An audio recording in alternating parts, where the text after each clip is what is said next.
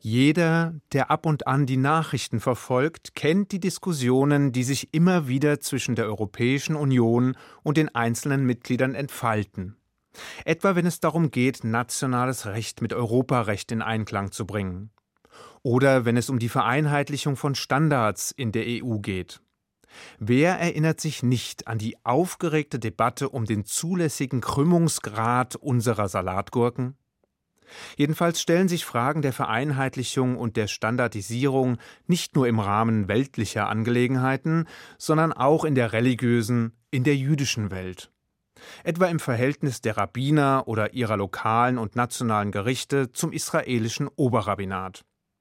Auf der einen Seite nämlich stehen autonome jüdische Gemeinden, die ihre Angelegenheiten in eigener Verwaltung vollziehen und deren Rabbiner oder Rabbinatsgerichte die religionsgesetzliche Entscheidungen treffen.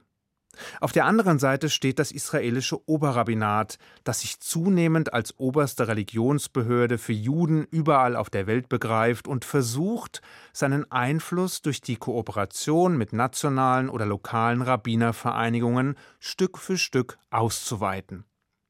Obwohl beide Positionen durchaus nachvollziehbar sind, führen sie mitunter zu erheblichen Unsicherheiten und Problemen. Ein konkretes Beispiel gefällig? Bitte sehr. Vor nicht allzu langer Zeit hat das Oberrabbinat erklärt, die Entscheidung eines bestimmten amerikanischen Rabbiners und seines Rabbinatsgerichts nicht mehr anerkennen zu wollen. Nun handelte es sich bei dem amerikanischen Kollegen nicht um irgendeinen Rabbiner, sondern erstens um einen bekannten und anerkannten Vertreter seiner Zunft und zweitens um denjenigen, der die Tochter des späteren amerikanischen Präsidenten Trump ins Judentum aufgenommen hatte. Dessen Qualifikation und Entscheidung plötzlich in Zweifel zu ziehen, hätte bedeutet, Ivanka Trump deren Status als Mitglied der jüdischen Gemeinschaft nachträglich abzusprechen. Mit anderen Worten, Ivanka war aus Sicht des israelischen Oberrabbinats gar nicht jüdisch. Zumindest für einen kurzen Augenblick. Denn das Bekanntwerden dieser Entscheidung hat dermaßen hohe Wellen in Amerika und Israel geschlagen, dass sich das Oberrabbinat schleunigst beeilt hat, die Entscheidung zu korrigieren und den Status quo wiederherzustellen. Nun mag man über diese absurde Episode lächeln. Tatsächlich aber haben wir es mit einer komplexen und mitunter heiklen Gemengelage zu tun, in der Entscheidungen des Oberrabbinats in Israel über das Schicksal von Juden in aller Herren Länder entscheiden können. Zumindest dann, wenn diese Entscheidungen von den rabbinischen Autoritäten vor Ort akzeptiert werden. Nur um Unklarheiten von vornherein zu vermeiden. Die Rabbinatsgerichte agieren nicht in Konkurrenz zu staatlichen Gerichten, sondern sie werden in den Bereichen religiöser Selbstverwaltung tätig, die dem Zugriff staatlicher Gerichte per se entzogen sind. Und selbst dort beschränkt sich ihr Einsatz etwa auf Statusfragen, Aufnahmen ins Judentum, Ehescheidungen oder religionsgesetzliche Entscheidungen. Viele andere Fragen, welche die jüdische Gemeinschaft betreffen, werden dagegen von Schiedsgerichten entschieden, die auf Basis der jeweils geltenden Zivil- und Verwaltungsgesetze Recht sprechen. Oder sie landen vor den weltlichen Gerichten. Wie dem auch sei, im Grunde genommen prallen hier zwei historische Stränge aufeinander. Zwei Realitäten, die in unterschiedlichen Perioden jüdischer Existenz Gestalt angenommen haben und nun um die Vorherrschaft ringen. Da wäre auf der einen Seite die Phase jüdischer Eigenstaatlichkeit und Selbstverwaltung, die mit der Zerstörung des zweiten Tempels von Jerusalem ihr abruptes Ende fand. In dieser Phase existierte ein ausbalanciertes, vormodernes Rechtswesen, an dessen Spitze sich der große Sanhedrin, also der große Gerichtshof, befand. Dieser bestand aus 71 Weisen und war quasi als oberster Gerichtshof die letzte Instanz in einer Reihe nationaler und religiöser Entscheidungsfindungen zahlreicher kleinerer und untergeordneter Gerichte. Auf der anderen Seite stand die Entwicklung jüdischer Lebenswirklichkeit nach dem Fall Jerusalems und der Vertreibung der Juden in alle Welt. Mit ihr entstand ein dezentralisiertes System von Lehrern, Rabbinern, Rechtsentscheidern. Eine flache Hierarchie, die weder Könige kannte noch Priester. Und erst recht keinen obersten Gerichtshof, der über weitreichende Entscheidungsbefugnis verfügt. Rabbiner wussten sich ihrer Autorität nur dann völlig sicher, wenn Gemeinden und ihre Mitglieder sie anerkannten und ihren Entscheidungen folgten. Sie und ihre Gerichte trafen ihre Entscheidungen außerdem meist nur mit Bindungswirkung für die jeweilige Gemeinschaft und für das jeweilige Umfeld, in dem sie agierten. Gleichwohl, es hat im Grunde genommen zu allen Zeiten den idealistischen und im wahrsten Sinne des Wortes frommen Wunsch gegeben, dereinst wieder ein Sanhedrin in Jerusalem zu schaffen.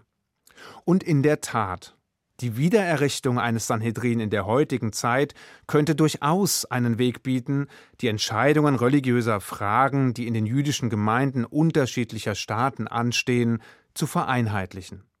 Also klare Linien zu schaffen, die für alle ein sehr viel höheres Maß an Rechtssicherheit schaffen würden. Wenn dieses Sanhedrin dann in Fortsetzung desjenigen, das vor 2000 Jahren bereits bestand, die Bildung kleinerer, nachgeordneter Gerichtshöfe in die Wege leiten könnte, dann hätten wir in der Tat jenen eigentlich wünschenswerten Zustand, den die jüdische Gemeinschaft braucht, um nicht von den widerstreitenden Interessen unterschiedlich eingestellter Rabbiner abhängig zu sein. Tatsächlich werden es aber genau diese widerstreitenden Interessen sein, die die Wiedererrichtung des Sanhedrin in unserer Zeit verhindern werden. Denn angesichts der Polarisierung zwischen orthodoxem und liberalem Judentum stellt sich schon die Frage, wer die angemessene, gerechte und von allen Seiten akzeptierte Auswahl der 71 Weisen wohl treffen könnte. Und selbst wenn dies gelänge, bezweifle ich, dass die Fraktionen sich zur produktiven Zusammenarbeit bereit fänden. Sollte dies wieder erwarten aber doch gelingen, so dürften wir uns an der Schwelle zur messianischen Zeit befinden. Und dann brauchen wir auch keinen Sanhedrin mehr. Wie dem auch sei, greifen seit einiger Zeit sowohl das israelische Oberrabbinat wie auch manch nationale Rabbinerorganisation den Gedanken der Vereinheitlichung jüdischen Lebens und der Etablierung von internationalen Standards auf und versuchen, diese durch Kooperationen und gemeinsame Anerkennung zu erreichen. So wurde vor einiger Zeit damit begonnen, Entscheidungen der orthodoxen Rabbinerkonferenz Deutschlands dadurch aufzuwerten, dass Kollegen des israelischen Oberrabbinats mitwirken oder man sich mit diesen abstimmt.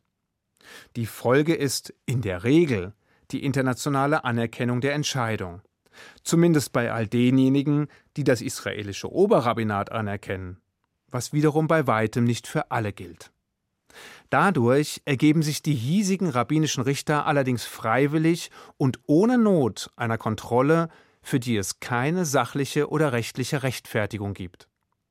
Denn welche Kompetenz sollte ein Rabbiner des israelischen Oberrabbinats eigentlich haben, in Angelegenheiten jüdischer Gemeinden in Deutschland und ihrer Mitglieder mitsprechen und gar urteilen zu können? Nicht, dass ich die fachliche Kenntnis und Erfahrung damit in Zweifel ziehen wollte. Keineswegs. Aber solange unsere Gemeinden nach dem Regional- und Länderprinzip konzipiert sind, solange wir also keine weltumspannenden Gemeinden haben, solange sind israelische Rabbiner auch nicht für die Klärung unserer Probleme in Deutschland zuständig. Oberrabbinat hin oder her. Das mag hart klingen, und es lässt die Hoffnung auf universelle Standards und alle Vereinheitlichungstendenzen vorerst verblassen, aber sie widerspricht nun einmal unserer Lebenswirklichkeit.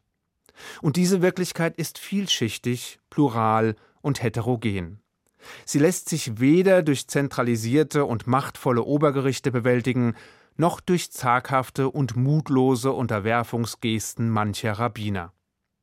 Wenn man den Propheten glauben darf, werden wir eines fernen Tages wieder nach Israel zurückkehren, aus allen Ecken der Welt. Dann wird die Lehre von Zion ausgehen und das Wort Gottes von Jerusalem. Doch noch ist es nicht so weit. Deshalb sollten wir in der Zwischenzeit ein selbstbestimmtes und selbstbewusstes jüdisches Leben auf dem Boden unserer Traditionen leben. Hier und jetzt. Mit souveränen Rabbinern und unabhängigen Gerichten. Und ohne Einmischung durch ein weit entferntes Oberrabbinat. Ich wünsche Ihnen einen guten Schabbat. Shabbat Shalom.